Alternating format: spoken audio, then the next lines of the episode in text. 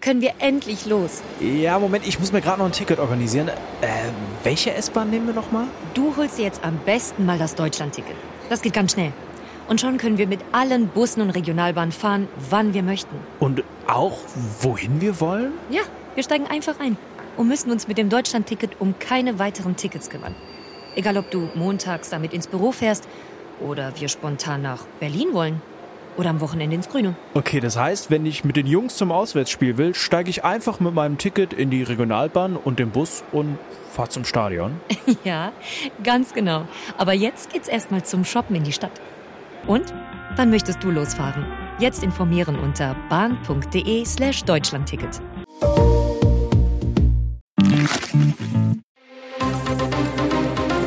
Das Bild News Update.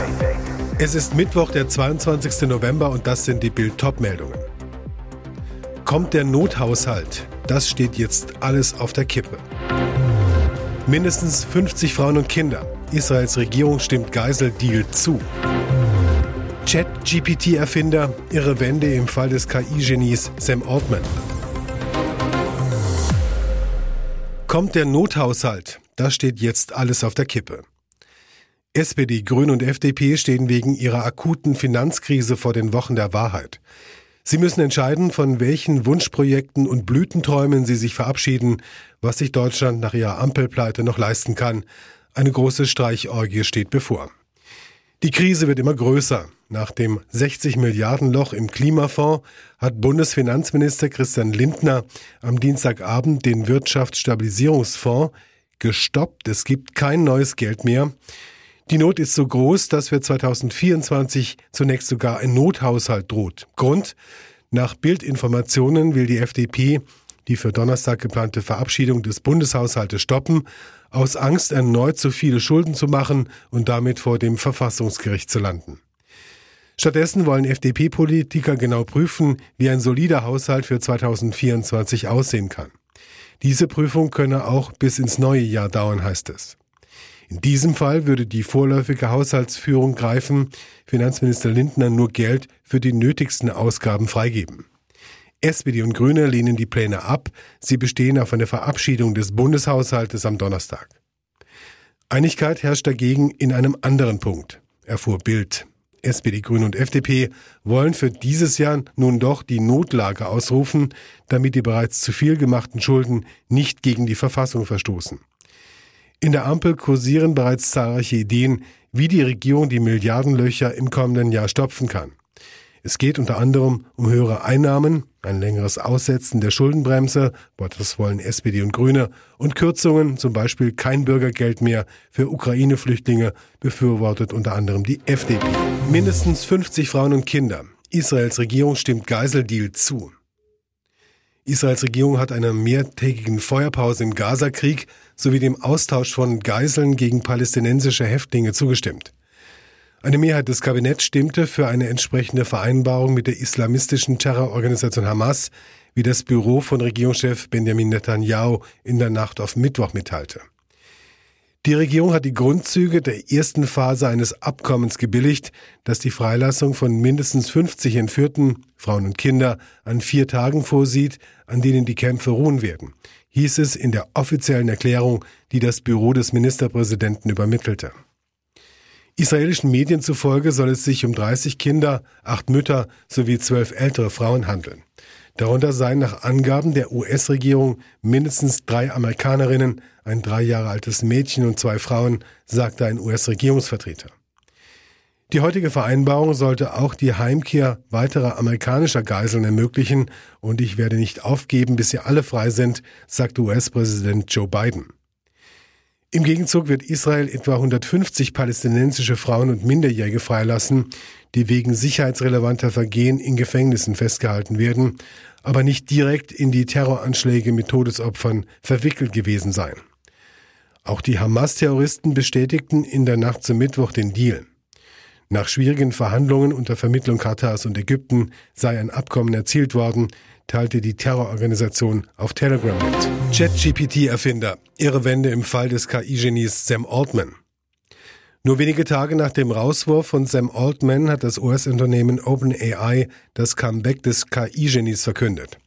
Außerdem wird der Verwaltungsrat erneuert, wie OpenAI in der Nacht zum Mittwoch mitteilte. Die Nachricht folgt auf Tage des Wirrwarrs um den geschassten Chef. Am Dienstag war bekannt geworden, dass Altman mit dem Verwaltungsrat des Tech-Riesen über die Rückkehr verhandelt. Erst am vergangenen Freitag hatte OpenAI seinen Rauswurf bekannt gegeben. Der Vorstand erklärte, dass er kein Vertrauen mehr in seine Fähigkeit hat, OpenAI weiterzuleiten. Einige Führungskräfte wie Technologiechef Sutzkever waren der Ansicht, dass Altman die Software mit künstlicher Intelligenz zu schnell und mit einem zu kommerziellen Ansatz auf den Markt bringen wollte.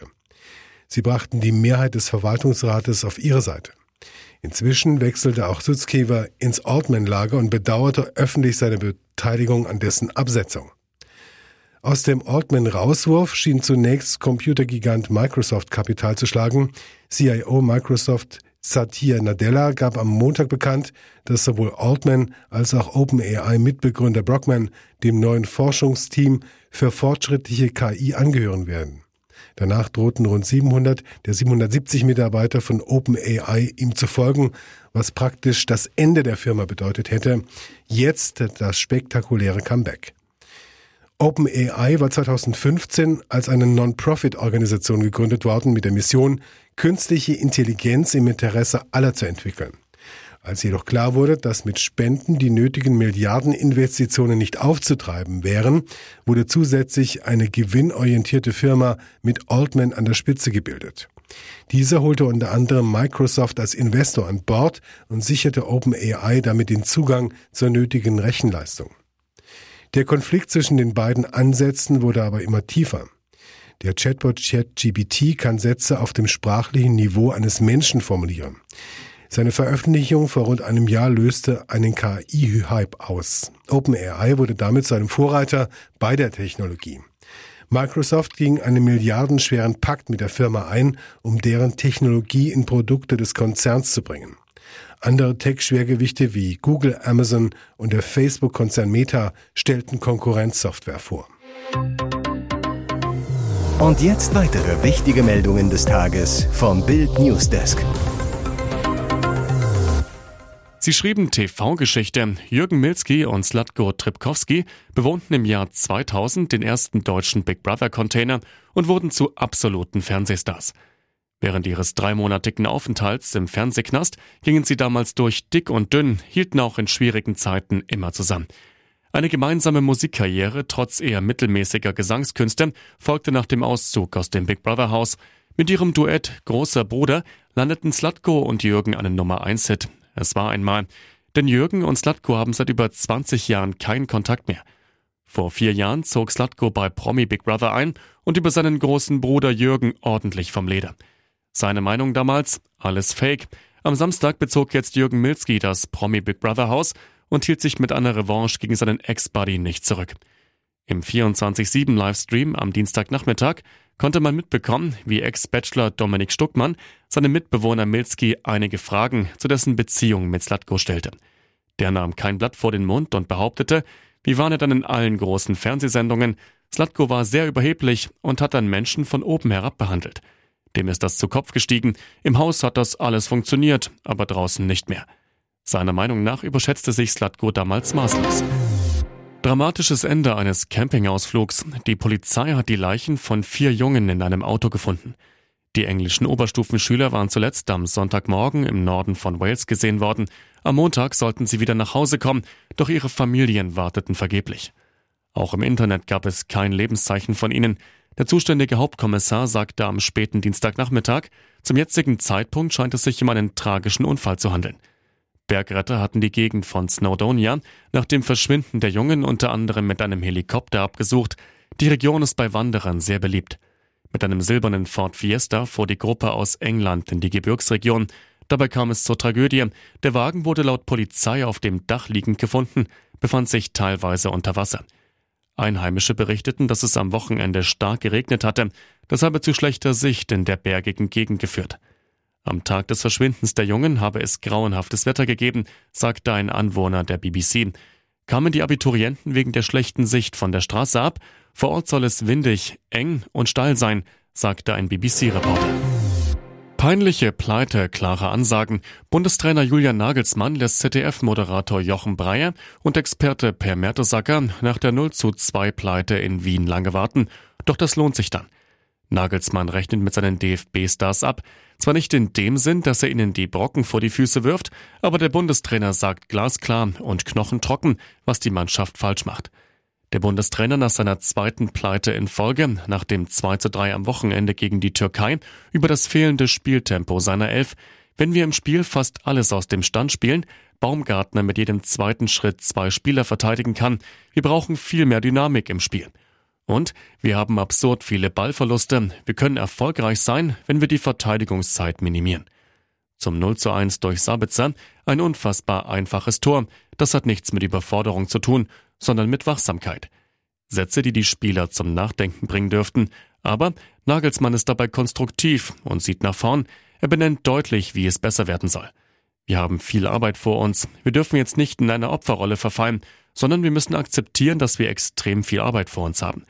Diese Reise muss jeden veranlassen, mehr zu arbeiten. Es wird hier in Hinsicht auf die EM nichts leicht von der Hand gehen.